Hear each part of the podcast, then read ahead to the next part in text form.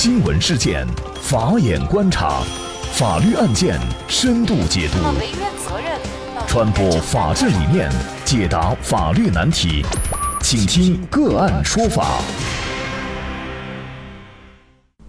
大家好，感谢收听个案说法，我是方红。更多的案件解读，欢迎您关注个案说法微信公众号。那过去的一周啊，相信大家都非常的忙碌。为了双十一能够买到特价的商品啊，很多人是估计都会蹲点儿抢红包，然后呢找好友点赞，守在电脑前啊等待秒杀，折腾半天也不知道呢是不是功夫不负有心人，有没有以更优惠的价格购买到自己心仪的商品？我相信啊，有一些人是如愿了，但是呢，可能还会有一些人发现自己受骗了，比如说小王。双十一期间啊，小王就看中了一款充电宝。这款充电宝呢，平日的价格是六十九块钱，而冲冲公司在官网上发布的广告显示啊，在某一个时段，这款充电宝特价四十九元。那么，为了能够买到特价的充电宝，小王还特意定了闹钟，提醒自己到这个时段赶快下单。这优惠时段一到，小王就立即下单，生怕自己错过优惠时间。提交订单以后，小王也没有细看价格，就通过支付宝向冲冲公司付款了六十九块钱。可是小王收货以后才发现啊，价格有误，自己等着这个时段就为了能够买到四十九块钱的充电宝，可是最终付款仍然是日常价六十九块钱。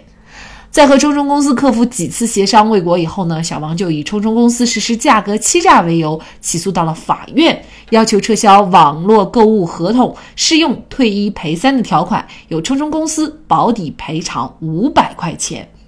我相信像小王这样遭遇的消费者啊，应该不止他一人。但是有一些消费者呢，可能最多给个差评，或者呢就不了了之了。但是小王就是这么较真。那么我们就来看一下。按照法律来说，小王遭遇到这种情况，他能够得到怎样的维权结果啊？那么小王是认为冲冲公司存在价格欺诈。那么冲冲公司是否构成价格欺诈？什么样的情况才是价格欺诈？小王的请求是否又能够得到法律的支持？就这相关一系列的法律问题呢？今天我们就邀请北京隆安昆明律师事务所宋建律师和我们一起来聊一下。宋律师你好，呃，方豪你好，各位网友好。嗯，感谢宋律师。那么也就请宋律师先给我们介绍一下，就是法律上规定的是什么情况属于价格欺诈？根据这个价格法以及这个禁止价格欺诈行为的规定呢？呃，价格欺诈，它这个行为是指经营者，也就是我们所说的商家，他利用虚假的或者使人误解的那个标价形式或者是价格手段，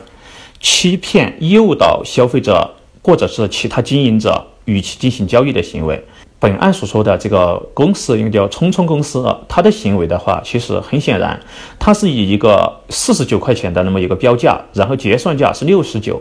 那也就是说，它是以一个低的价格招揽顾客，然后就以高价进行结算。在这样的情况下的话，是我认为是可以参照禁止价格欺诈行为的规定中的一个条款，来认定为冲冲公司构成价格欺诈的。其实我们这个价格欺诈的行为的话，并不是网络购物所独有的，就说实体店也会有这种价格欺诈的情形，往往会遇到了，只是有的时候我们可能没发现。呃，例如说，像我们常经常见到一个是商场里面可能做一个促销的活动，他说这件衣服的原价两千块钱，然后我这个活动价我就打折打两折四百块钱，但事实上呢，这个衣服的原价并不是两千块钱，但是你只是你没有发现而已。嗯，我觉得你说的这个现象还是普遍存在的。我也在问身边的朋友有没有去网购，他们就说：“哎呀，这个很多时候都是他活动以前把原价就给提高了，然后他再跟你说打几折几折的优惠，这样来吸引人。其实这也是属于价格欺诈的一种。那关键有一个问题就是，作为消费者，你怎么能够知道它的原价到底是多少呢？呃，是不是他说的算？商家说原价是多少就是多少？这有没有一个可以识别的一个标准呢？”其实这个标准的话，客观来说，作为消费者，他是在第一时间他是很难知道的。但是呢，如果说是有经验，或者是说他的比较广泛的消费者的话，他可能就是跟其他家去比较，在你这个商场，你说原价是两千，但同样的衣服，我在其他的地方一看，人家原价也都是五百。那你现在四百块钱，你跟我说打两折，那我就可以拿着这个消费者就可以去，比如说去法院起诉，就相应的来追究你这个价格欺诈，追究你的那个侵权责任。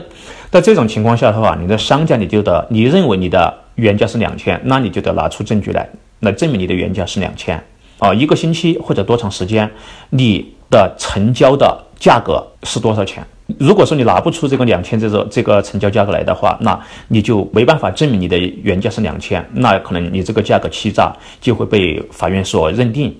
就价格欺诈这个，就虚构原价，这也只是其中的一种方面。其实还有我们经常遇到的还有很多，例如说一个商场，它那个大喇叭或者是纸质的宣传单，说的我这个是全市的最低价，我这个是同行业的最低价，或者是说同类产品我这是最低价。以这种方式来吸引顾客，一是他根本做不到它是最低价，其次呢，他也没有依据，甚至是没办法比较。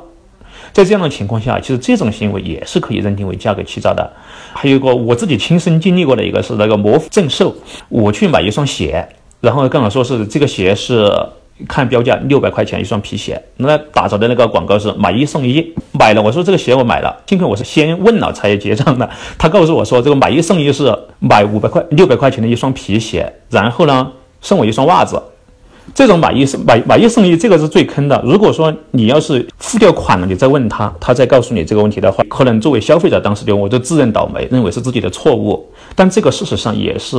商家的一个价格欺诈的行为，其实我相信大家也会有类似的这样的一个遭遇。通常情况下，我们可以怎么来维权，或者说商家他应该承担一个什么样的法律后果呢？我行政方面的行政处罚的话，它有可能是最低的话，也就是要责令改正，没收违法所得，处罚款违法所得五倍以下的罚款。那如果说是没有没有违法所得，这时候也是可以处罚款的，但是一般是可能是五万元以上，五十万以下。当然了，如果这个情节特别严重的话，那就有可能商家的那会被停业整顿呀，甚至是吊销营业执照，这都是有可能的。那另外一个呢，就是民事赔偿方面的。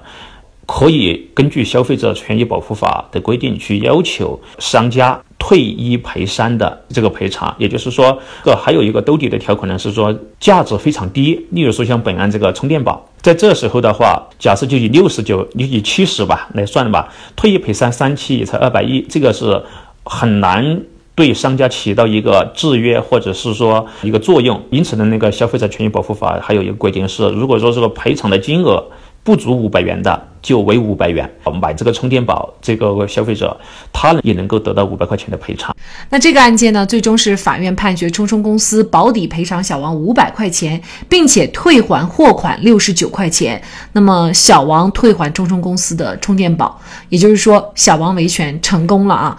同样也有一个。案件呢，小李也是维权成功了。那么小李呢，他是在购物网站上购买白酒，呃，经过搜索以后呢，他就发现有一家购物平台上销售的白酒正在做特价促销，六瓶八千三百四十九块钱。那么他当时呢，想着特价，就立即下单了。但是呢，他买了以后再回去网上看，这个商品的价格的原价跟特价是一样的，仍然原价标注是八千三百四十九。然后呢，他就马上向北京市价格举报中心进行了举报。举报以后，小李呢就跟公司达成了一个谅解协议书，也就是说，公司赔偿小李八千三百九十四，然后呢，小李把呃酒退还给公司，同时呢承担一个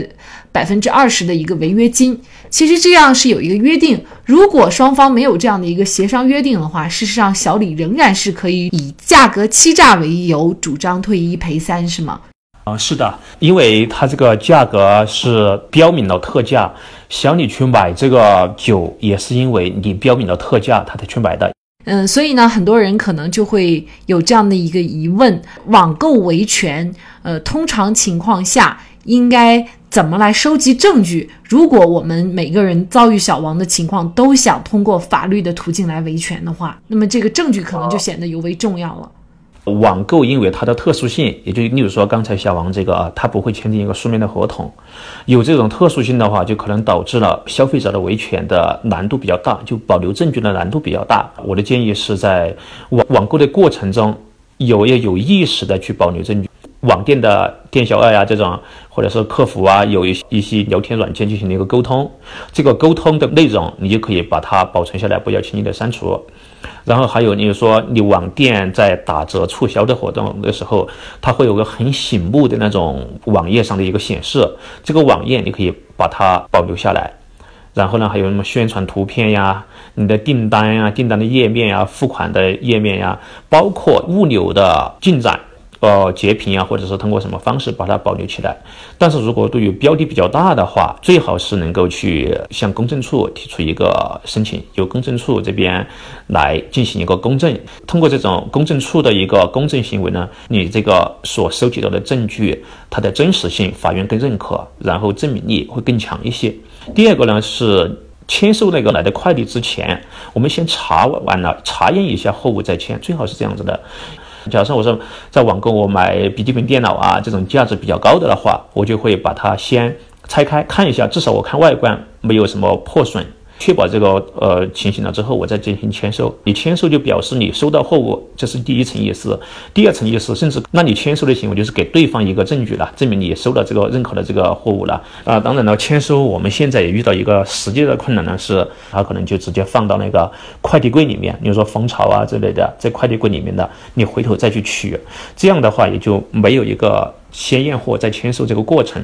但是这样的情况的话，我们是可以取回来之后拆开包裹一看，这个东西啊是我想要的，留着了收着了。如果觉得这个东西真的不好，我就不想要，也可以跟再沟通退货。嗯，那么我们会看到啊，两个案例最终大家其实都算是维权成功了。嗯，所以呢，我们也希望，如果很多这个网购，尤其是在双十一之后哈，大家发现有这种情况呢，积极的拿起法律的武器来维护自己的权益。可能在这个情况下呢，就存在一个异地维权的情况，比如说这个网商看不见摸不着，那么这种情况，你是不是要跑到商家那边去维权呢？那么我们会在下一期节目当中啊。就着怎么维权呢？再跟大家来继续聊这个事儿。那么也感谢北京龙安昆明律师事务所宋建律师。